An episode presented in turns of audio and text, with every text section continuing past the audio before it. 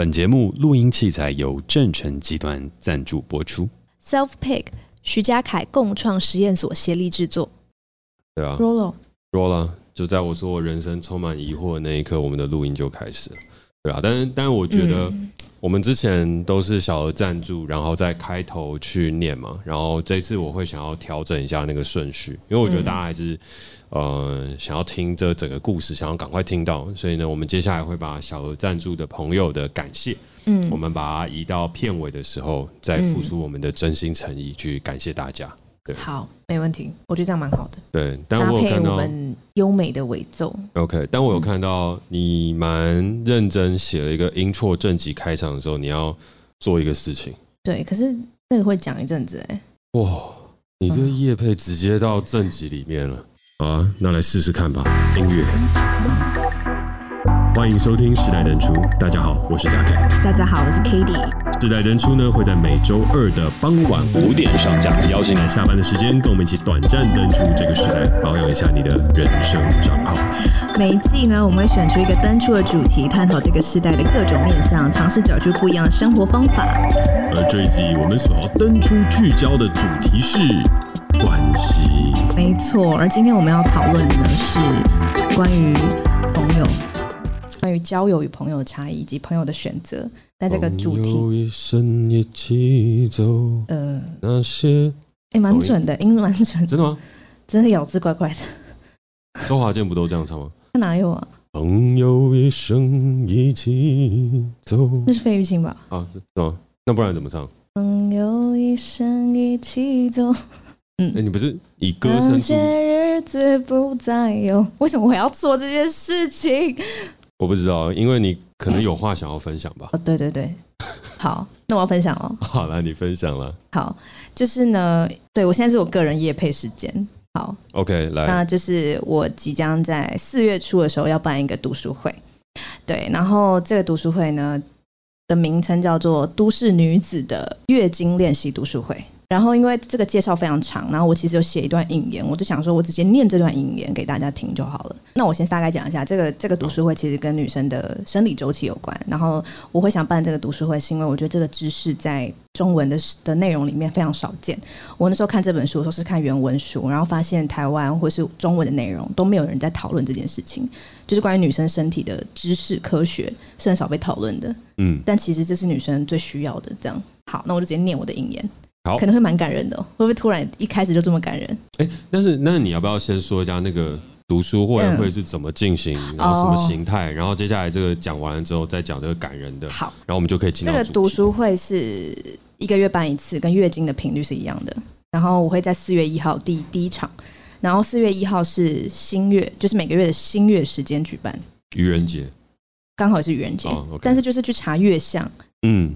就比如说，你今天抬头看看到是满月的时候，就知道哦，过十五天就是 Cady 的读书会这样，因为过十五天就是新月这样。好，我是用这个月相的时间。OK，所以就是大概都是每个月的月初时的时候。嗯，然后其实新月也是最适合做呃。做规划、许愿的时间，不限男女，嗯、任何人都可以。嗯，对，因为月新月是月相里面很重要的一个时候，是天空最暗但最清晰的时刻，就什么事情都还没开始的时候。OK，对，所以我觉得非常适合办这个读书会，这样。嗯，然后对，所以一个月一次，然后详细的的内容会在我在我会在 IG 上公布，然后大家听到这集的时候，我应该已经公布了，然后会放在资讯栏。好，嗯，那我就念这个我写的引言，就关于这个读书会，来吧。好。这是一场办给都市女生的读书会。我希望与所有在都市里努力的女性们分享我在这本书中获得的知识与能量，并邀请更多女性共同讨论这个时代里还太少被谈论的话题——关于女性的身体、生理周期以及我们与月经的关系。如果你也和我一样，在紧凑的都市生活里觉得时间不够用，很难好好完成待办事项，月经来的时候吞一颗止痛药继续工作。觉得自己试过所有市面上推荐的时间管理、健身、饮控方法，却觉得效果有限。那这个读书会也许能成为你的朋友，陪伴你度过这些问题。事实上，几乎女性遇到的所有问题，从工作表现、体态管理、时间规划、经痛至性爱满意度，都与我们没有和第二个生理时钟同步有关。当我们聊到生理时钟，我们只知道二十四小时的昼夜节律。然而，这个生理时钟只适用于男性。初经尚未来袭以及停经后的女性。所有的育龄女性，也就是十四到五十岁的女性，都拥有第二个生理时钟，但当今科学对这个生理时钟的谈论却非常少。因此，市面上所推广的各式自我照顾方法，如间歇性断食、生酮饮食、时间管理方法，也都不是为育龄女性所设计的。由于女性没有能让自己立足的基础知识，导致我们相信自己的身体是一种累赘，更因此无法有自信地和他人谈论生理周期的议题。这场读书会将会让你发现，你的第二个生理时钟，也就是你二十八天的生理周期，其实是宇宙给你的现实礼物。因为自初经来袭后，我们体内的第二个时钟便打开了，并且开始倒数着拥有这份礼物的日子。女性的一生只有三十五到四十年能够打开这份礼物并享受它，而现在的你与自己的生理期关系如何？接下来的几十年，你想与自己的月经对抗还是合作？这不只是一本书，而是一种语言，一种以女性为主的生活模式。书里将介绍女性第二个生理时钟的秘密，那就是女性的单位不同。我们不必在二十四小时的框架中试图延长自己的精力，因为我们拥有二十八天可以慢慢规划。与自己的生理时钟脱节，让我们总是有机会对自己不满意，不管是外形、体态、工作表现至时间管理，我们对自己的不满意都能透过与第二个生理时钟校准后得到疗愈。对男性来说，由于他们的荷尔蒙是二十四小时循环一次，因此每天都是新的开始。但女性的身体运作并非如此，我们的能量并非日复一日、周而复始的运作。女性的生产力表现可以截然不同，端看你处于二十八天周期的哪个位置。这是一个科学与灵性交汇的美好年代。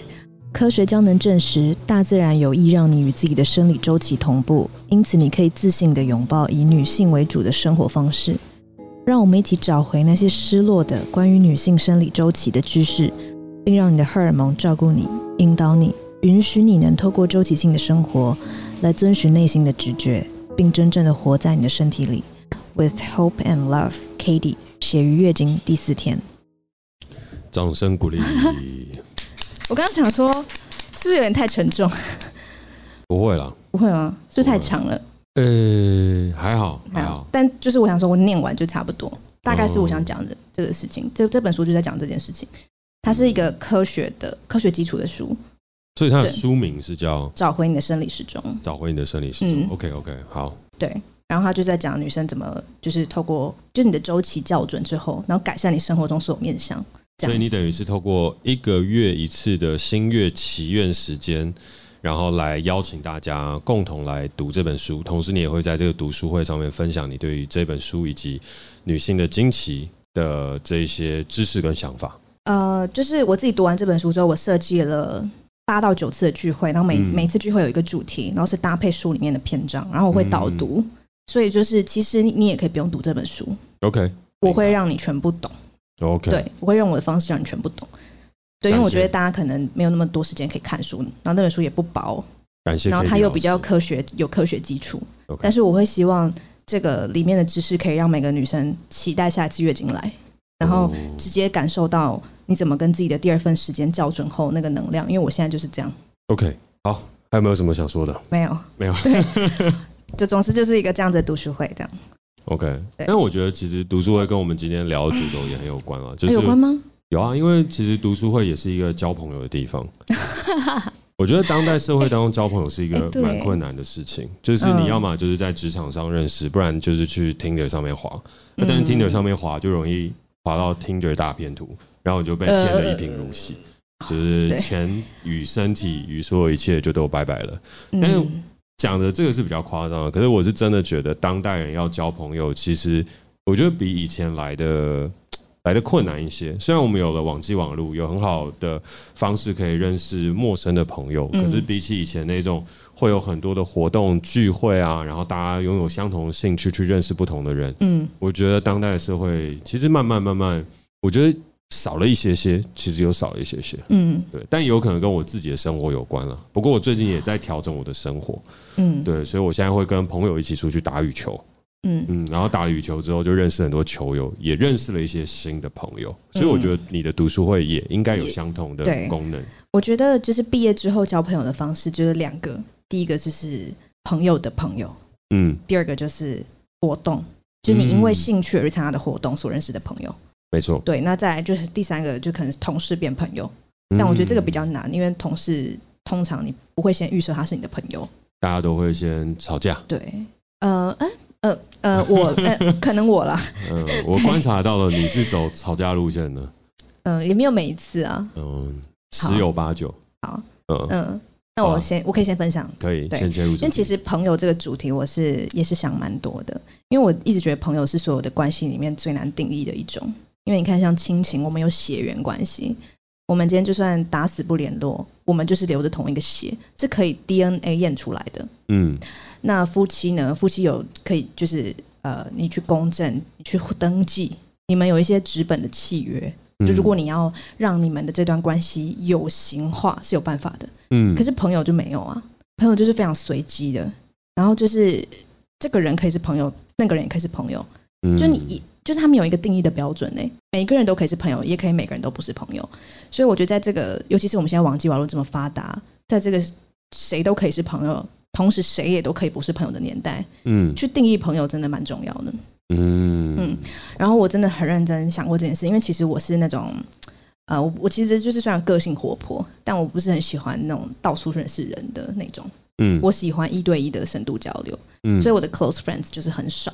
嗯，对，然后我也对我其实也一直在就是重新整理我对朋友的想法，因为有时候我都会觉得朋友应该要怎样，应该要怎样怎样，应该怎样，但我都找不到一个核心的的的理解。嗯，然后后来我就去找朋友的字源。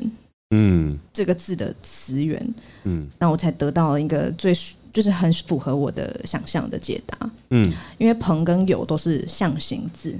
嗯，对。然后朋这个字，它其实就是应该大家可以写，就是在听众应该听可以写写朋这两个字，其实就是它其实是两串贝壳的画面，就拿着两串贝壳。嗯，你有感觉吗？有画面吗？嗯，有没有像两个贝壳？就朋不是有两个洞？嗯，它其实是两串贝壳的意思。对，那。以前古代还没有钱的时候，是用贝壳计价，嗯，所以我就是用两个贝壳跟你换一个什么东西，这样，嗯，所以两串贝壳其实是对等的，嗯，两个贝壳等于两个贝壳，两块钱两块钱，嗯，所以朋是等于两串贝壳，就等于对等的意思，嗯，等同价值的意思，嗯，OK，那有这个字呢，有也是象形字，嗯，那有这它的象形字源头是两只手牵在一起，从左上牵到右下，嗯，这样，所以朋友就是对等的牵着彼此的手，我的理解是这样。嗯，然后我觉得我之前对朋友的可能一直在刷新，就是因为我觉得可能有些关系我并没有觉得我们是对等的，嗯，有些关系我并不觉得我们是牵着彼此的手，嗯，因为我觉得牵着手是一个这个距离是一个很刚好的距离，就它不是一个就是你知道两个人紧紧缠绕紧抱在一起，嗯，然后也不是一个有个人在前面拉你，然后你跟在后面，它就是一个一个手手臂的距离。嗯，应该说你的手臂加我的手臂的距离，就它是一个很刚好的距离，但你们其实牵着彼此的。嗯，然后我发现可能以前我都就是感觉到这段关系让我不舒服，就是要么是不对等，要么是我们的距离不是只是牵着手的距离，要么是太远，要么太近。嗯，对。然后后来我就觉得这是非常难拿捏的，可是我后来就是以这个方式去评断，对我来说真正的朋友，他要符合这件事情，这样。哦，嗯，所以你已经有整理出属于你的对这个理论。对，我想过这件事，想过蛮久的，蛮好的。对，然后，然后我真的就是以前我会觉得我的朋友很少，嗯，真的很少，就是我都会觉得我是不会交朋友。可是我不知道，就是会不会其实对方不这么觉得，但我心里面其实比较，因为我觉得真的是高敏感，嗯，真的很严重的高敏感的人，从小是这样，然后都一直觉得，哎，就是对方是不喜欢我什么的。然后后来我就真的觉得，就是朋友真的就是不用多。嗯，第一个是这样，就是朋友真的不用多，然后我可以成为我自己最好的朋友，嗯、我就不需要那么依靠。为什么没有人懂我.就当我变成我自己一个很好的朋友的时候，就会觉得，哎，其实我不用去追求这么多群体，这样，我只要追，我只要追求一个我真的认定的关系，我好好的经营这段友谊就好了。那你是什么时候跟自己变成好朋友的？就是二零二零年后，很最近。OK，可以。对，所以我算是我自己的新朋友。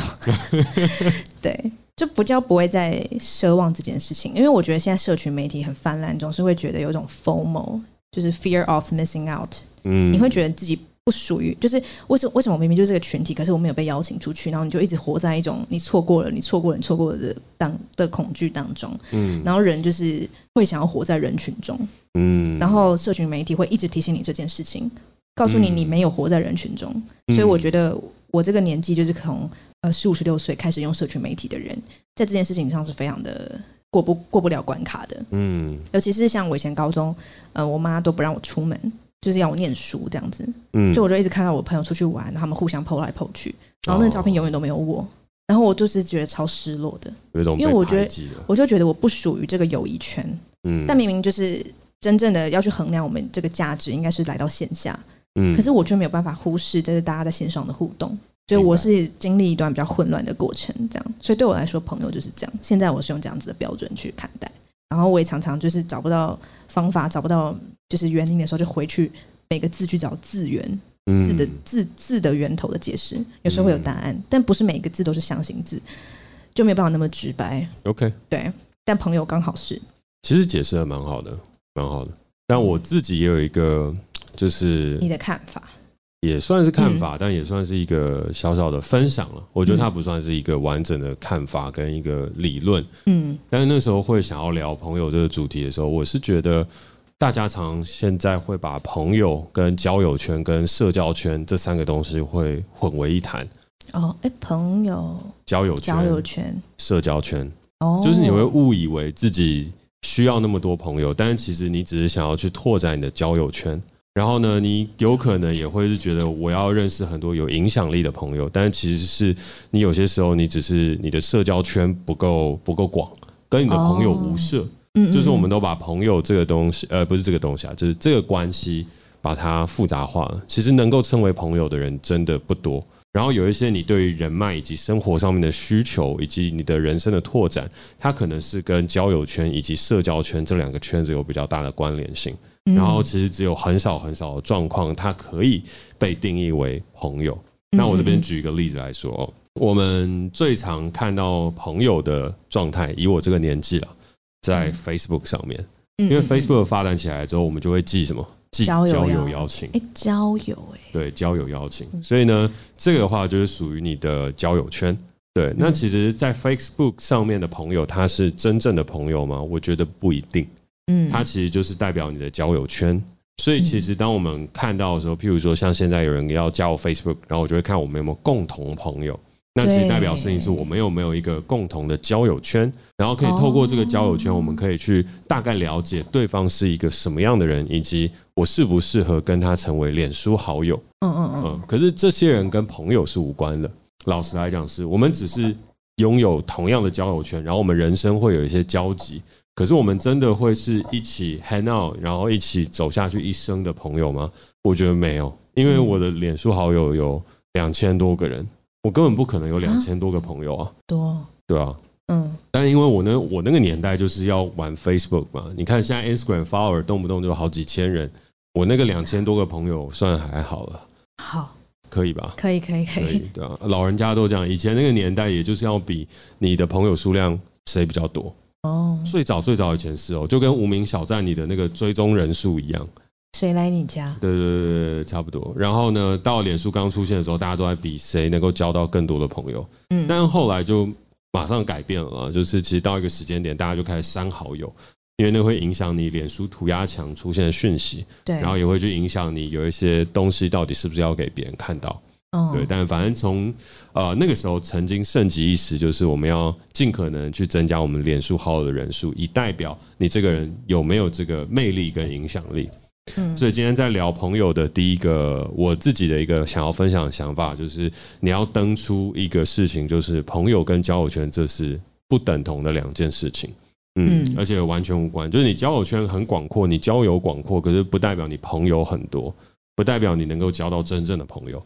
当然，朋友这个、这个、这个、这个、这个名词，还有这个关系，我留待最后再讲。嗯，我想要先撇除掉一些不是朋友的状况和当代很多时候会误以为那是朋友的状态。好，那所以我们已经先把交友圈给剔除了，对吧？哦，对，交所以交友圈就是交友圈，Facebook 上的人哦。它具象化上面可以这样去说。我觉得交友圈是比较理解成我可以我可以触及到的人。对，就有点像是假设我今天要做什么事情，然后我我我可以马上想到我我我的朋友的朋友是谁，嗯、我可也许可以请他帮忙，这算是交友圈对吧？也算，也算也算。对，因为我觉得交友圈跟社交圈，我现在有点搞不清楚他们的差别。对，我等下就会讲社交圈了。但是交友圈它具象化就是脸书的好友，跟我们在寄交友邀请的时候那个概念是相同。交友圈就是你能触及到的人，嗯嗯，老实来讲，然后你可以发出互动的人，嗯，对，然后大部分这些人呢，都可能可以在你的脸书上面变成你的好朋友。嗯.就是你的脸书好友，嗯，一个具象化的说明。但也有一些交友圈，它不是体现在 Facebook 上，它可能体现在日常交流，它可能体现在 IG 上。反正它有很多体现的方法，嗯、但是它不会是构成我觉得朋友的核心条件。嗯，然后你的交友圈的大和小，也不代表你的朋友很多，或是你的朋友的质量很好。对，嗯，好。但是接下来我们还要再登出另外一个我觉得不同的东西，就是社交圈。OK，社交圈是什么呢？我刚刚有讲交友圈，交友圈比较偏联友嘛。那社交圈的话，就举例来讲，我有些时候会被受邀参加一些活动。举例来讲，可能酒商的聚会，然后呢去参加一些社交的场合。那我上次有去参加，就是参加大摩 Whisky，因为我跟大摩 Whisky 比较好。也不是说比较好了，其实我跟大家都很好，然后就是大魔有邀请我，对对对，那我也很乐意去参加其他的各种朋友的活动邀约，对对对对，好，那先回过头来，就是在大魔的邀请的时候呢，我就会去参加。他们的活动，那去参加活动的时候，现场会遇到很多不同的朋友。像上一次去的时候，有碰到是，我记得那场是谁？孙协志，然后还有就是这一些可能艺人朋友。孙协志是你的社交圈？呃，他算是我社交圈会触及到的对象。但是在上在更上一次，譬如说像刘轩轩哥，我们是在 B N W，呃，不是不是 B N，冰室不是 B N W，冰室的活动上面认识的。哇，对，哇，讲错了。没差了，反正我有拍 B N W 的广告啊，B N W 上面我有认识其他人。好，但反正他就是我们就会在很多的场合互相碰见跟认识，类似像这样。所以我的社交圈的话，就是它可以触及到的人事物，它其实是很多元跟很多面向性的。但是那个面向性跟东西，就代表我可能可以触及到。这个社会当中哪一个层级的社交圈？然后社交圈跟交友圈比起来，它的层级性很明显，跟很明确。嗯，讲到这边还 OK 吗？嗯，因为我现在就在想，那我我是不是没有社交圈？没有，其实你每一个人都会有属于自己的社交圈。哦，真的吗？对，只是看你有没有要去社交而已。我有社交圈吗？你以前也有社交圈啊？你以前我现在没有哎。有人可以选择把自己的社交圈给封闭起来，也有的。对，但是像你以前，你也有属于你的社交圈啊。你去 AppWorks 参加那个培训加速器的时候，你就建立起自己另外一种社交圈。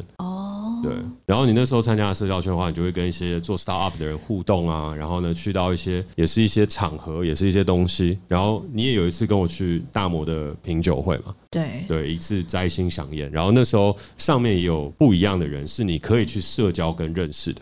所以社交圈代表事情是我有机会去接触跟认识一些我原本不认识的人，可能可是我们却可以，也不是说可以啊，可是我们却常常会出现在类似的场合，然后我们可以把社交圈里面人拓展成交友圈的关系。哦，OK，所以我可以理解，就是社交圈它比较是用一个标签在交换认识对方，就是你出场的时候你是有个标签的，比如说导演，然后对方可能就是心理师这样，类似。然后交友圈就比较是认识你这个人，就你 PO 的东西，我会知道你是个什么样的人，然后慢慢拼凑出你大概是在做什么事。然后如果我今天想到一个可能跟区块链有关的东西，maybe 可以联络你。嗯，这样可以这样说。但是讲一个更直接、跟现实的事情，社交圈其实代表事情是你会被什么样的活动跟场合邀请。社交圈有点像是一个门票哦，嗯，就是你会获得很多很多的门票。就如果你的社交的能力很好。或是你的地位越来越高，你就会获得很多受到邀请的门票。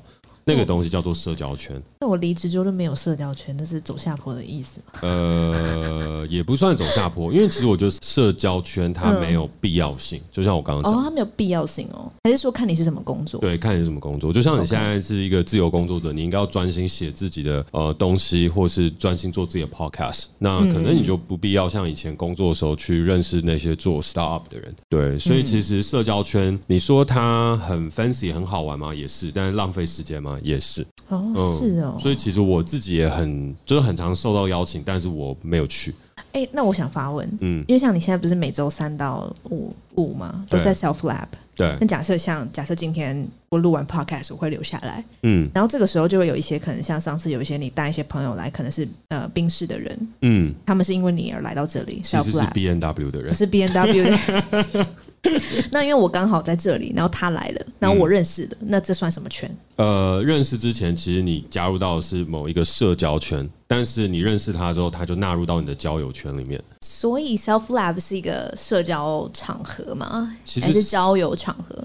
没有，Self Lab 对于外部的人，就是我们彼此不认识的人来讲，它其实是一个社交圈。哦，但是你只要进来之后就变交友圈。嗯，进来之后，你有认识里面的人，并且变成朋友之后，他就进入到你的交友圈里面。那这样子很酷，是社交圈都是你还没有去之前，你称它为社交圈诶。你去了之后就变交友圈了？不是不是不是，这个东西你要分开。分开的事情是，就像我刚刚讲，社交圈你是受到邀请进到某一个场域跟某一个活动里面，然后你拥有这些东西的邀请函.或你知道你可以去到那里，然后不会被阻挡。嗯、但交友圈是属于你自己的，所以今天在这个社交圈里面，你认识了这个人，他就纳入到你的交友圈了。他虽然同为圈圈，可是此圈圈非彼圈圈。所以社交圈比较大，社交圈不是不是不是，社交圈没有比较大，我觉得好复杂哦，我真的不会复杂。来来来，再仔细跟着这个 flow 走一遍，好复杂。好，你说，交友圈是属于你自己的东西，就跟你在脸书上面所经营的那些朋友关系是一样的。那你会有共同朋友，你会有一些二度关系、三度关系、五度关系，这就是你交友圈拓展出来的关联性。所以交友圈是属于你自己的，嗯，OK？对。但是社交圈它是存在于社会上，它是一个寄存的东西，只是你有没有受到这个邀请，可以进入到这个社交圈里面。所以如果你不认识我，你也没有在这边的话，基本上你就不是属于 Self Lab 的这个社交圈。我知道了，我知道了。你你现在听我这个譬喻，对不对？好不好？社交圈就有点像是它本来就在那里，存在在那里，然后我是一个点，我是这个人。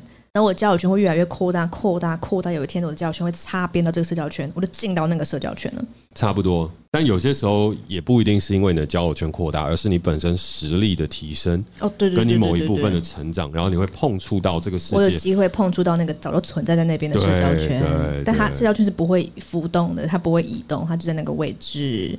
是我我看我没有被邀请进去这样。可以这样说，但是我的交友圈可以透过我的自己的经营扩大、缩小、扩大、缩小。嗯嗯嗯，可以这样说。OK，但是交友呃不是社交圈，它也不是完全静止不动的，啊，它也是会流动跟浮动的。就譬如说，Self Lab 这个社交圈可能会随着譬如说，呃，我导演的作品越来越多，然后我可能越变越厉害，它这边社交圈的整个的的状态就会变得更高。嗯、对，然后就会变成是可能来的时候。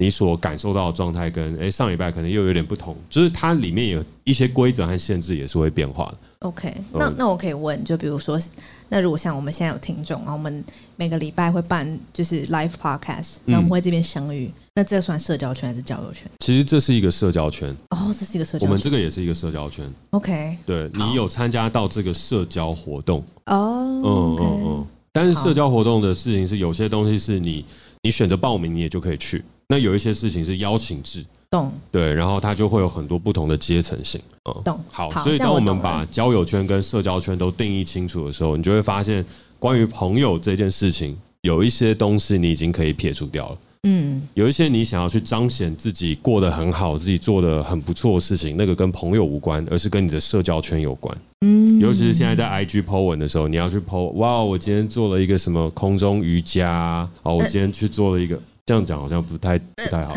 可是最近就真的很多啊，就是大家 就要去封那个那个叫什么 sub sub sub 还是 sub s u b 还是 s u p 啊？那是什么东西？sub 就是立桨哦，那个滑那个。对对对，立桨，然后要拍一个美美的。它有个专业的名词叫做什么？就立桨 sub 立桨。所以你觉得大家都喜欢 po 立 sub 或是空中瑜伽？不是这些东西的话，就是当大家在。呃，疯狂 po 或是去讲这些东西的时候，并不是代表你的朋友很多，或是并不是代表你的朋友特别的厉害。其实很多时候，只是你有没有去报名参加这个活动，仅此而已。嗯，对。然后，譬如说疯露营啊，或者是去做很多，就是我们在 IG 上面可能打卡看到的东西，甚至包含是你很羡慕这个人，譬如说他可以去。可能演唱会的 VIP 席，他可能可以参加特殊的活动，然后他有受邀去参加可能百大 Podcast 风云榜。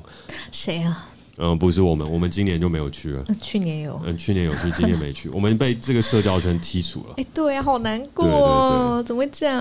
我真的，你很难过，我蛮难过的，我也蛮难过的。原来社交圈不是你进去之后你就不是，你是会被剔除的，就跟我们在榜上被剔除的时候，我们也失去了参加百大。我发现是我发现是我们进去过这个社交圈，可是我们没有把社交圈里面的人变成我们的交友圈，因为你都不去交朋友。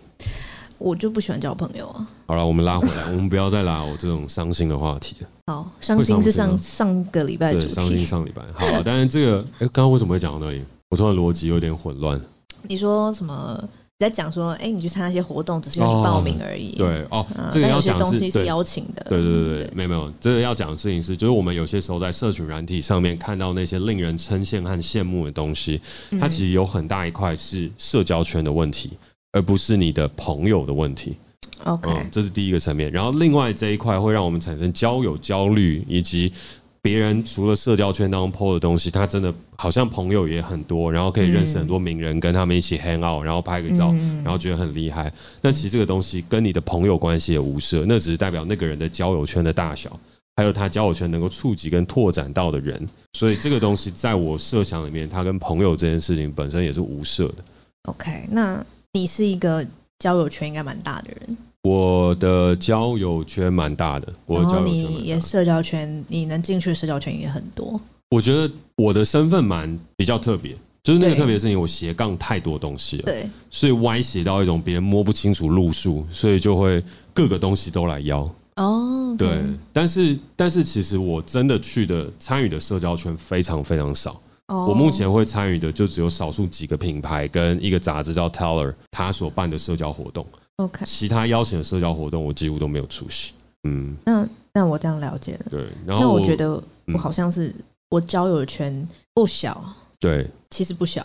你的交友圈其实也是很广阔的。然后我的社交圈我没有社交圈，因为你也没有想啊。对，你没有想要经营社交圈。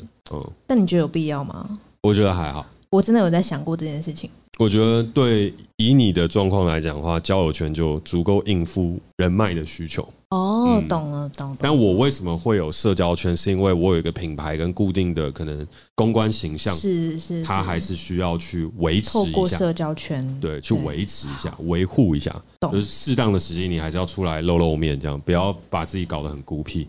因为不参与社交行为，对于很多人来讲是很难理解的。那我还没有大到那种可以不差小所有人的。所以我就还是会去出席一些活动，说：“嗨、哦，安妮哈斯哟，康桑美达，我在这里哦。”这样就跳一个韩国人的人设，这样。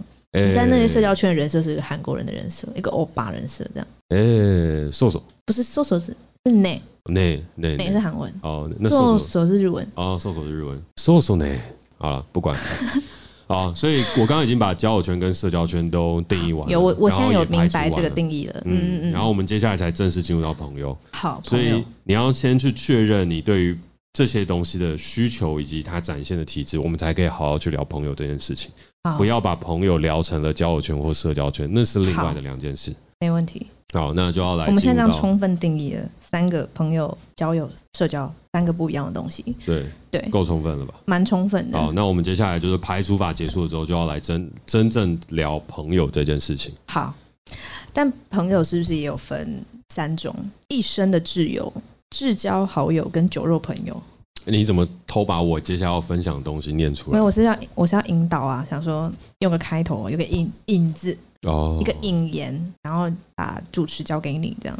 你什么时候会做这种事情呢？最近开始。哦，好了，那这个的话，的确也就是我对于朋友的见解。我觉得朋友它分三种，就是酒肉朋友、至交好友，还有一生挚友。但酒肉朋友就是交友圈而已吧？酒肉朋友算朋友吗？嗯，no no no no no no，你不懂酒，所以不懂酒肉朋友的重要。我懂肉啊。你也没有那么懂肉，你的我看你吃东西的习惯其实也就普普通通。对于美食的这个鉴赏有待进步。这句话很像社交圈会出现的话，就感觉有些条件。也没有啊，就是一些美食的社交圈，没有一些酒肉朋友。不是你，你就是看起来吃东西就是没有什么追求啊。可是酒肉朋友当中，他其实是一个娱乐性的追求。OK，对，所以就是有一些朋友，他是一起来娱乐的，一起来欢乐的，但是跟你的交友圈无涉。交友圈有些时候，它只是会涉及到的事情是，你能不能接触到某一些人、某些状况，让你玩的更开心、跟更好玩，然后就拓展这个交友圈，进而进入到某一些社交圈。嗯，好，这个我们刚刚已经聊过了，就撇掉。嗯，但是人生会不会需要几个酒肉朋友呢？我觉得是需要的。哦，他也不是说很多酒肉朋友，很多人都会误误解说，哎，他就是一群人在那边吃吃喝喝，然后人越多越好。但是我这边要重新定义一次酒肉朋友。好，酒肉朋友就是真的大家一起 hang out，一起娱乐，啥事都不干的废朋友。可是一定很重要，因为人生就是偶尔要耍废一下。你有吗？有啊，几个？两三个，就真的是只有喝酒的时候才会。那你们的相见面频率多高？以前很高，以前大概一个礼拜至少见一次，就一起喝酒。以前是你创业前吗？没有没有，就是创业创业后。创业前我的酒肉朋友其实比较少，因为我我以前没有那么多娱乐娱乐发泄的那种需求。但是现在其实有，现在就是想要，哎，找个人来一起喝杯酒，买醉，找个人来买醉，也不是来买醉，就是一起抒发一下压力，聊一下工作上面各自遇到的困难。其实大部分这样，所以我的酒肉朋友很多都是行业里面的人，就是大家都能够好好去分享、抒发这个压力，干掉某一些事情啊，然后去去评论一下时事啊，然后什么等等，就是很有娱乐性、很舒压的。酒肉朋友没有不好，很舒压的，只是大家会被“酒肉朋友”这四个字给误导，就是他们是坏朋友。不是，人生难免都需要娱乐，然后就是会有一些朋友，我们大家相聚的目的就是这样：喝酒、吃肉、娱乐、舒压。嗯，然后我们也不要聊太 deep 的东西，我也没有要太了解你，没有要聊，没有要聊他人及地狱，没有，就是没有要聊存在主义，没有，我们就是一起生活在地狱当中，然后一起喝酒解忧。哦，了解。这样有大概。创新了那个酒肉朋友的定义了吗？在你心中有重新没有没有，其实我就是这样理解的。而你，我就是这样理解的。那那你有酒肉朋友吗？我觉得不算有。真的哦？对。为什么？我不喜欢喝酒。我知道这个问题，我们先暂且保留。我先把啤酒放下，我先聊至交好友。然后这两个东西聊完了之后，我们就可以定义你到底有多少酒肉朋友，多少是至交好友。好好好好。对，好。那这个至交好友，他从酒肉朋友再往下推的下一步，那这个下一步的事情就是。呃，我觉得有一些酒肉朋友，我们就讲说啊，只有晚上会见面的朋友，我们没有看过彼此白天的样子。哦，嗯，其实有一块的酒肉朋友这样，但是举例来讲，可能有一些人你们不会一起去露营吗？呃，不会，就通常酒肉朋友是真的不会白天碰面，但是也譬如说，有一些人就所谓的看电影跟看展朋友，哎，我约你一起看电影，我约你一起看展，但是平常的时候我们就不会碰面。就是你一定是带有某一个目的性、娱乐性，然后那个场合当中他就是会出现，然后你就会想要找他，但是也就仅止于此。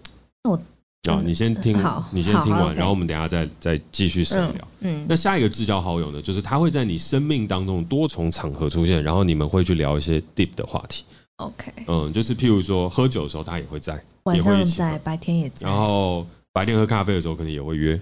哦，嗯，然后去散步的时候也会想说，哎。会不会散步到他家？哎，下来楼下一起聊聊天，嗯，然后可能一起去露营，一起去打个羽球，一起去爬山，嗯嗯嗯。然后呢，我们基本上是很多事情都可以聊，不会只有聊工作。就你们的你们能做的活动跟聊的话题比较多，嗯，很深，就基本上畅所欲言，至交好友就是这样。有到畅所欲言呢？畅所欲言的那一种，不，这不就是一生自由吗？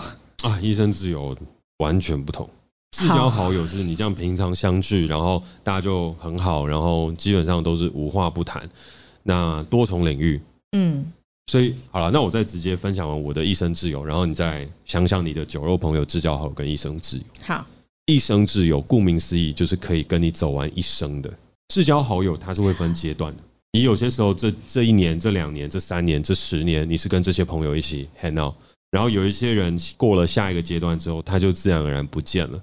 哦，可是，一生挚友是什么？一生挚友是他会贯穿跟陪伴你这一辈子的。嗯、那可是我们不到临终前不知道哎、欸。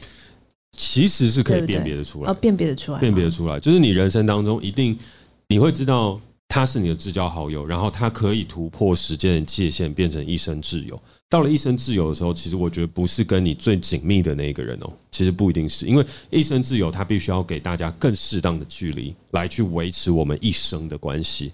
因为当这个空间很紧密的时候，它的时间性其实对我来讲呢，不是放在每一个人。可是对我来讲，如果我们这一段时间交集的非常非常深，然后我们很紧密、很 close 的在一起，它其实会消磨掉我们往下一起走的时间。可是如果我们彼此都有一个拉开距离跟空间，然后我们对于时间的那种。我觉得也不是忍受性，但是它整个时间的延续性就会大幅的提高。那举例来讲，我觉得一生挚友的状态，其实就跟君子之交淡如水有一点点像，就是跟一生挚友，他会有一种默契，是我可能没有看到你，我可能没有打电话给你，我可能没有跟你相处，可是我们每一次每一次在见面的时候，都没有一种分开的陌生感，可是我们是可以分开的。哦，嗯，然后呢，在分开了之后，我们还是可以很确信，我们明年会再见，我们后年会再见，然后我们这一生会一起互相扶持着彼此走下去。然后这样子的朋友，在我的人生清单当中只有三个，蛮多的，只有三个，也没有到很多啦，但是蛮多的，我觉得蛮多。严谨定义三个，但是因为对我来讲，我觉得每一个人的朋友关系都会有所不同，可是朋友大概就是这几种。然后有一些人的一生挚友可能只有一个。举例来讲，我觉得可能女生比较多是那种一个的路线，因为我觉得男生跟女生交友状态不太一样。男生其实对我刚刚其实就是想讲，就是你这些定义蛮就是蛮男性出发。啊，我就男生呢。对对对对对，所以我刚刚只在想说，哎，我好像在把我自己的状态塞到你的状态的时候，有点卡卡的而已。这样。对，你可以再修正成一个女性的版本试试看。我讲完最后这段给你修正。哎呀，好难，压力好大，压力好大，天哪！好，你继续。我讲那么多，我压力也很大。嗯，好了，没有了。嗯、我刚刚讲到哪？哦，对，我是说女生当中，我觉得这个在高中的时候就有展现，国高中就有展现。国高中男生的哥们就是成群结党，然后一起称兄道弟。对，然后没有所谓，哎、欸，你是我最好的哥们，没有谁跟你最好哥们，我们搞 gay 哦，不行啊。男生是这样，男生就是我们就是一群的。你真的说这个跟这个要超级无敌好，手牵手去唱厕所，我靠，你们搞 gay 啊？不打 Mendes 不行的，但是女生的话大部分都会。我会跟你比较说，哇，你是我最好的闺蜜吗？你是我最好的姐妹吗？然后每一个人都在比较说，对啊，她是我最好的，没有她才是我最好的。哦，没有啊，大家都是最好的。然后呢，接下来转一个眼就会问说，所以你到底跟谁最好？跟我吧，还是跟他？我吧，是我吗？我吧，对吧？我吗？然后接下来出去的时候就要问下一个，所以你最好是他吗？是他吗？还是我吗？是我吧，是我吧。我每一个人都在问。然后呢，都会在确认说，所以你到底，譬如说生日或者是什么这样的时间，你是要跟我单独过吧，对吧？我吧，单独吧。男生不会出现这个问题，男生就是生日，Yo bro，一起喝一杯啊，走啊，来走，热炒店，十个酒肉朋友，不是酒肉朋友，我们平常也会去打篮球，好不好？就是，但是大概是这种状态，女生就会是我吧，只有我吧，我跟你吧，我们手牵手上厕所吧，类似的那种状态。我觉得不一定啊，啊，不一定吗？可是我们四个。最好的哦，我跟你讲，我大部分看到那种四个最好的，他们到最后私下一定都，但这四个里面还是一定会有权力结构。你看吧，一定是有权力结构的，但就是四个是一个一个 community，一个一个单位。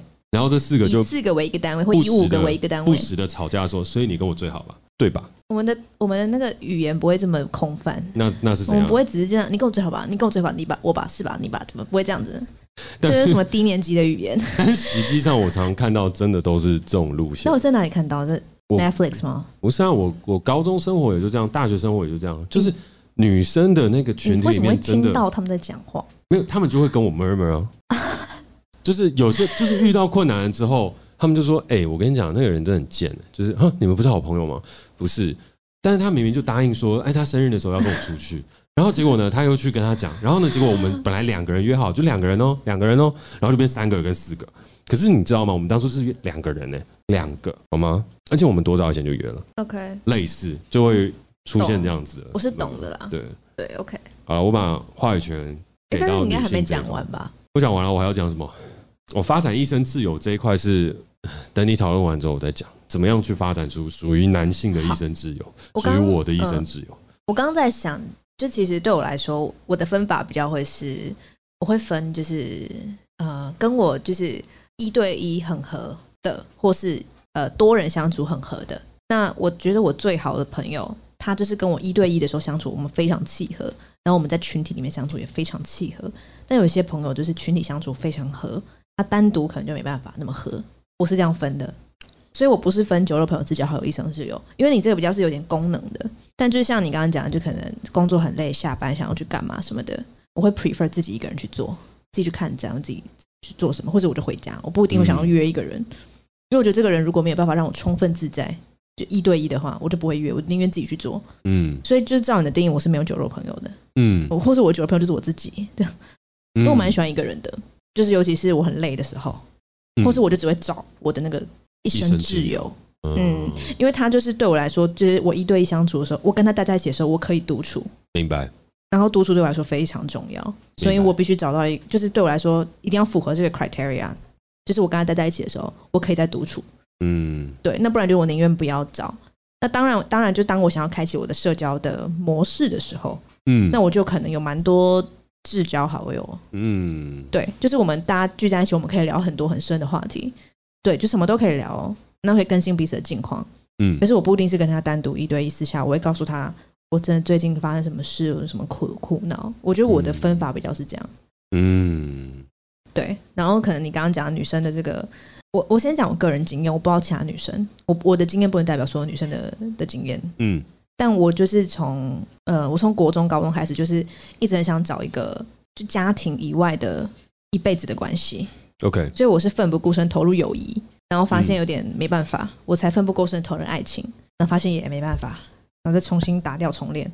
然后现在奋不顾身的就不是自己交朋友，呃，先跟自己交朋友再说。哦、OK，但其实就是经过我这样子反反复复、跌跌撞撞，我还是有找到一生的挚友一个，啊、对我来说是一个。但其实我觉得我有很多蛮好的朋友，对。可是我可能也会认为说，一生挚友他对于彼此的了解要够多，就比如说，呃，要愿意更新彼此的变化。嗯嗯，我可以先分享我这个我的一生挚友，我我我列三个条件。OK，来，嗯，像刚刚我刚刚讲朋友是对等的，然后一个牵手距离，只要符合这个，我都可以认为算是真正的朋友。嗯，但是就是说分就是分要好的程度的话，就到挚友的程度，我觉得第一个就是愿不愿意接受接受跟更新彼此的变化。嗯，因为我觉得以前高中国中的时候，因为你们都待在同一个场域里面，你们的变化非常少，你们的变化可能就是下一次模拟考考几分的差别。嗯，但是我们离开学校之后，变化会非常大，可能一个礼拜就会发生很多事情。对对，然后我觉得愿意愿意接受你的朋友会变化，跟你愿意更新你朋友的变化，我是觉得一生挚友很重要的一个点。嗯，对，蛮好的。对，然后第二个是我觉得，呃，哦，就是跟我刚刚讲的。朋友一样，就是这些变化后，你们还是可以保持一个对等跟一个牵手的距离。嗯，你不会因为说，哎，你你明明以前就不是这样，你为什么现在会变成这样的个性？嗯，而是就是去接受这件事情，然后重新调整你们的距离，回到那个牵手的状态，那一样是对等的。这样，嗯，就可能以前是，我觉得有时候可能以前你们两个是朋友的朋友，是两串贝壳。嗯，那如果有一天有人变三或四，那另外一个人他可能也会用另外一种方式变成三或四这样。但不是说不是比能力哦，不是比能力。懂，不是比不是比你们变得什么谁社交地位比较高，不是，对，而是你们去调整那个那个对等的感觉，对。对。然后第三个是互相欣赏，我觉得这蛮重要的，就要觉得彼此可敬又可爱，嗯，就你要，我觉得你对你的朋友一定要有一种，你会觉得他是个可敬的人，嗯，我觉得如果你没有这样觉得，就很难变成一生挚友。嗯，可敬，就他是非常可敬，你很尊敬，尊敬他，就是你觉得他身为一个人，他的价值观、世界观、人生观，你真的很尊很尊敬。嗯，同时你也觉得他很可爱，就是他是一个我可以爱的人，就是我愿意爱着这样子的他，这样可敬又可爱，这是我的三个条件。然后我觉得蛮难的，嗯嗯，因为有时候你跟一个人认识越深，你就会觉得他没有那么可敬，你就觉得哦，他有些价值观真的跟我不合，我没有办法尊尊敬他，我我会呃。这不能讲。所以你知道《康熙来了》就是常这样，哎，对，一个人分享分享分享，然后小 S 就会说：“例如呢，谁？我最爱看不能讲吗？我最爱看康熙。”小本本，小本本，小本本。他就说：“那你到我耳边讲。”然后小 S 在耳边讲，他说：“这还好吧？”对，然后他就去跟蔡康永讲。然后蔡康永，蔡康永，哦，蔡蔡康永都比较沉着。没有吧？蔡康永说：“这不，这没有很，这没有还好啊，这这这蛮。”蛮惊恐的吧？哦，蛮像。他讲，他说这没有还好，这没有还好啊。S，你在想什么？这没有啊，这没有还好哎。然后到后面发展出来，就换陈汉典在的时候，就那个陈汉典在那边学什么什么东西，什么东西在那边外面吼，在后面插科打诨这样。对对对对，我超爱看康熙来，我到现在我还是都会看。我刚才看，真的，嗯，因为我在看复习以前的片段。但还有一个很好笑，就是每一次这种要说不说的时候，小 S 就说：“好，那不然汉典你讲。”汉为什么又变汉典讲？就因为他在传那个小本本啊，不是传小本本吧？是传话吧？没有，他他有康熙有一个很著名的小本本，里面写的各种的秘辛。哦。然后每一次连小 S 跟康永都不敢讲的时候，就说那没关系，汉典你讲，反正你讲了之后你就退出演艺圈，也没有人会在意这样子。哦。他就哎，不是吧？我我我我搞什么东西嘛？这样。他到最后就只能学赵正平。我忘了。他有时候在学奶哥，他是学赵正平，有时候学那个哈林，有时候学吴宗宪这样。你要模仿一下吗？不要。哦。嗯，为什么我们讲这么深刻的话？因为你刚刚问我说谁啊？哦，我当然是不会讲啊。哦，真的不讲，真的不讲啊？干嘛这样乱？干嘛直接这样讲出来？也是啊，我刚刚只是做娱乐效果而已。对，我这个梗还不错。但我觉得这是我的个人的啦，因为我觉得我的内心洁癖比较多。你好冷漠哦。没有，我刚梗不错，然后就嗯，然后就直接转话题。那都真的没有不错啊。哎，我接到康熙，哎，我觉得刚那一段是蛮赞的，还蛮好笑的。对啊，好，你刚刚讲什么？没有，我就说，我只是觉得，我这是我个人的定义。哦，我有时候觉得我比较难搞，你就是我内心世界比较丰富，所以我会觉得我要满足，就是我会觉得要满足这个很多的 criteria 才能构成一个让我真的自在的关系。也就是说，真的让我自在的关系，其实需要满足蛮多条件的。因为我其实很容易没有办法很自在，可是我可以看起来很自在。那你觉得你难搞？那我好？那我好搞吗？呃，从你旁边的观察来看，我觉得你是看人吧。我看人。因为我觉得我的确相信有那种一开始你就觉得哎，你这个人你跟这个人蛮合的那种东西，一定是有的。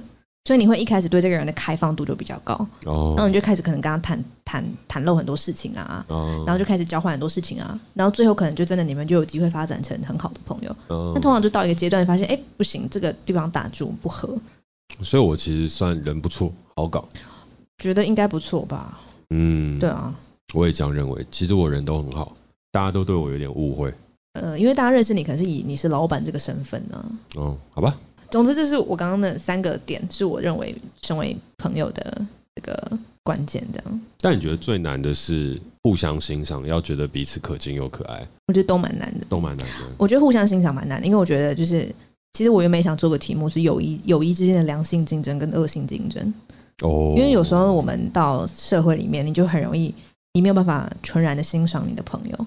就还是会带着一种较劲的意味，其实就是从学生时代的朋友，我们就会有一种较劲的意味，就较劲成绩，嗯嗯，或是长相，真的，我一定会吧？就是那个青春期，你就是会在意自己的外表啊，你多少会去较劲一下，OK。但是就是我们离开呃学校之后，要较劲的东西越来越多，OK。所以我跟我最好的朋友，我们是完全不同领域的，嗯呃，但我不确定，如果我们今天是同个领域的话，我们会不会有还能这样子互相欣赏？明白，对，可是我觉得，嗯，就是互相欣赏蛮难的。然后我觉得愿意接受跟接受彼此的变化这件事也非常难。嗯，因为我会觉得我认识你的时候你就是这样，然后我们都会期望对方不会变。嗯，对，因为你要去更新彼此的变化跟经营这个变化，其实非常的辛苦。对对，所以后来对我来说，我就发现我明白了一件事，就是我这个人，就这个人的这个本质，其实本来就只适合经营一个。一个朋友，嗯，对我来说已经超级足够了，嗯，对，好啊，那我尝试做个总结，好，但是在总结之前，我也想回应你刚刚说，我觉得友谊之间的确有良性与恶性的竞争，然后我自己也经历过一些事情，是因为我算是比较早踏入这个行业嘛，嗯嗯，然后踏入的时候我也很认真很努力，所以。看起来看起来就是出头的比别人快一些，嗯，所以在那段时间的时候，其实我也失去了一些朋友。那那些朋友可能就会是我后来才了解到的事情是，他们那时候可能觉得我也不是发展的太快，但是就是看我一些发文啊，或看我一些我正在做的事情，然后夸我，也不是夸我美颂，可是就会有一种觉得你很狂妄，对，就觉得我很也狂妄，也很奇怪，然后也自负，讨厌，对。那、啊、那有吗？那时候你有自负吗？我其实没有。你现在回头看的话，我真的老实来说的话，贴文上面看起来是蛮蛮呛的，因为我有一段时间很愤青，所以我会所有人一起骂进去，就是对这整个世界充满了恨。对，所以那个恨意当中，我觉得那个是一种我不知道，也容易让人误解的地方吧。可是我从头到尾，我唯一想做的事情就是，我想要好好认真的去做好我自己想做的，然后我没有时间去管。别人怎么想？老实来讲，那个时候是这样。对，可是我觉得我比较不会，应该不会是那种，哎，我觉得我超强的那种状况。嗯，对。但有些时候也有可能自我感觉，你可能让别人有这样的感觉。就那些朋友是你的老朋友？有一些是老朋友，然后我后来听到的时候，我就觉得哦，很难过，有一点点难过。就是说，那你其实可以跟我讲，或甚至是我们可以一起去玩一些好玩的案子，做一些好玩的东西，没有必要就是就这样渐行渐远了。但我觉得，如果是这样的话，它就不符合第一个，就是愿意接受跟更新彼此的变化这个这个点。对啊，因为我也有遇过类似的事情。哎，好了，这个我们再开一集友谊的恶性与良性竞争，我觉得这蛮值得讲。那我今天尝试去做一个结论，就是我觉得为什么会想要分享朋友这个关系，是因为朋友在我们人生当中，就像 Cady 这一开始所说的，就是亲情、友情、爱情三大关系里面，它其实是一个非常非常重要的关系。对，也是最难定义的一个，因为朋友里面他很难清楚的是说家人的血脉和爱人之间的那个充分的爱。他有很多可进可退的地方。对对对。那在这个可进可退的地方，朋友又是建立我们人生在这整个社会当中的某一个关键因子。因为我们一直在聊他人及地域，其实你的重要他人就是你的朋友，所以你的朋友行塑了你的地狱。老实来讲是这样，真的，就是以负面来讲的话，但以正面来讲，就是朋友陪伴你走完了一生。嗯，可是如果你没有交到好的朋友，在你状况不好的时候，他所投射出来的地狱会非常非常的可怕。其实这是真的，所以如果你有交到好朋友的话，当他人的影响对你变成地狱的时候，你会从这个朋友的眼中看到属于你自己的天堂。嗯，所以我觉得要怎么样去好好找到对的朋友，来让这整个社会，可能你觉得很沮丧、很悲哀的时候，可能他人及地狱这个寄存事实发生的时候，你还是有属于自己的一片天。嗯，我觉得那是很重要的。嗯，那在朋友的关系里面，我们常常会有一些东西搞混了。就是朋友不是交友圈，更不是社交圈。你在 Instagram 上面所看到一些很 fancy 的照片，大部分所代表的事情是你所能出入某一些场合，能够去进到某一个社交圈，去完成某一些拍照跟打卡，嗯，或是某一些宝贵经验的呃状态，嗯，那个是社交圈。而你的交友圈代表的是你的人脉。那这些人脉的关系的确也会有助于你在事业上跟人生上的某一些发展。嗯，但是真正的朋友，他就只是朋友而已，他不是你的交友圈，也不是你的社交圈，而是回到我们刚刚很本质在上面所讲的，当很多社会不理解你的时候，或是当你有相关的呃需求的时候，其实你是可以跟这些人倾吐，然后跟这些人发展出一段我觉得久远的关系。那朋友的功能也不是功能啊，就是朋友存在意义就是这么单纯，它不是人脉。对我来讲，朋友永远都不是人脉，朋友就是朋友，它是很单纯的。那有一些人他不是朋友，他就是交友圈；有一些朋友他也不是所谓的朋友，他可能就是所谓的社交圈的一个一个一个一个邀请卡。嗯，所以在我自己的定义当中，我把朋友分为了酒肉朋友、至交好友跟一生挚友。但是感觉好像有等级的不同，但其实对我来讲并不是。我只是觉得有些朋友他适合在一起娱乐的时候一起玩耍，那有些朋友是在某一个时期的时候我们会变得最紧密，然后有一些朋友他会是陪伴我们一生走下去的。而老实来讲，我的酒肉朋友、至交好友跟一生挚友，每一个这样子的 category 其实都只有三到五个，没有很多。我的酒肉朋友也不多，能可以一起喝酒的人对我来讲也是弥足珍贵，非常非常的少。我喝酒基本上。自己喝，不然出去的话，我只跟这两三个人喝，就不会再多了。而且有些时候酒肉朋友只有一到两个，比那个至交一生挚友还要少。对，一生、嗯、一生挚友有三个，一生挚友三个，然后至交好友有几个？至交好友大概三到五个。哦、嗯嗯嗯，但至交好友他会随着时期会有不一样的变化.但大概就是最多就是三到五个。然后老实来讲，应该也差不多就三个。所以我同一个时间最多的朋友维持关系大概就是七八个。嗯嗯是顶多，嗯。嗯嗯嗯，所以我觉得交友圈你可以到两千多个，然后社交圈你可以横跨各领域各阶层，但是你要细想的事情是，你的朋友可能只有那六个和七个，那你要怎么样去好好经营这个朋友的关系，跟一起去陪伴彼此的发展？我觉得可以参考刚刚 Cady 所说的，怎么样去发展一生挚友？因为其实我们交的所有朋友，我觉得都是朝着挚友的方向来前进，所以我觉得可以最后总结很好。我们要愿意接受更新彼此的变化，我们要互相的对等，保持一个牵手的距离。我们要互相的欣赏，觉得彼此是可敬又可爱的朋友。最重要就是对等，一起的相处，一起的生活。他跟家人、跟亲人、跟呃，他跟家人跟爱人其实都是一样，都是你生活当中的重要伙伴。嗯嗯，那这个就是今天我想要分享的朋友。嗯、那我们最后呢，就点播一首 Cady 的朋友。啊，不唱，啊，你不唱哦？我不唱哎、欸，你不唱，我不唱。好了，那我们就点播一首《世代登出》的结尾片尾曲。好，那在节目的最后呢，还是再次邀请你在每周二跟我们一起短暂登出这个时代，结构社会，实现自我成长。没错，让我们的人生账号都可以登出一下再启动。那如果大家周三到周五晚上有空的话，哦，现在因为周六太累，所以我就周六没有营业了，所以只有周三到周五哦。有些故事想要聊聊，有些东西想要分享，欢迎到 Oasis 的二楼 Self Lab 一起来喝杯酒，聊聊你的故事。嗯，然后欢迎大家订阅我的晚安信，然后跟刚刚读书会的资讯也会在资讯栏。那如果有任何内容产出的接案工作，也欢迎私讯我的 IG。我是嘉凯，我是 Cady。如果你喜欢我们的节目，欢迎小额赞助我们。有任何想跟我们说的话，也欢迎在 Apple Podcast 给我们评分加留言，或是透过底下的链接私讯给我们哦。那我们下没有下次见完之后再念。哦，好，对对对，那我们下次见，拜拜，拜拜。好，那在节目的结尾的时候，我们也要来感谢小额赞助我们的朋友。首先，我要感谢的事情是 Kelly，那 Kelly 留了一个言给我们，他说：“谢谢 Jack and Cady 陪伴我度过人生当中的低潮，在你们的对话里可以重新思考定义自己的生活。”谢谢。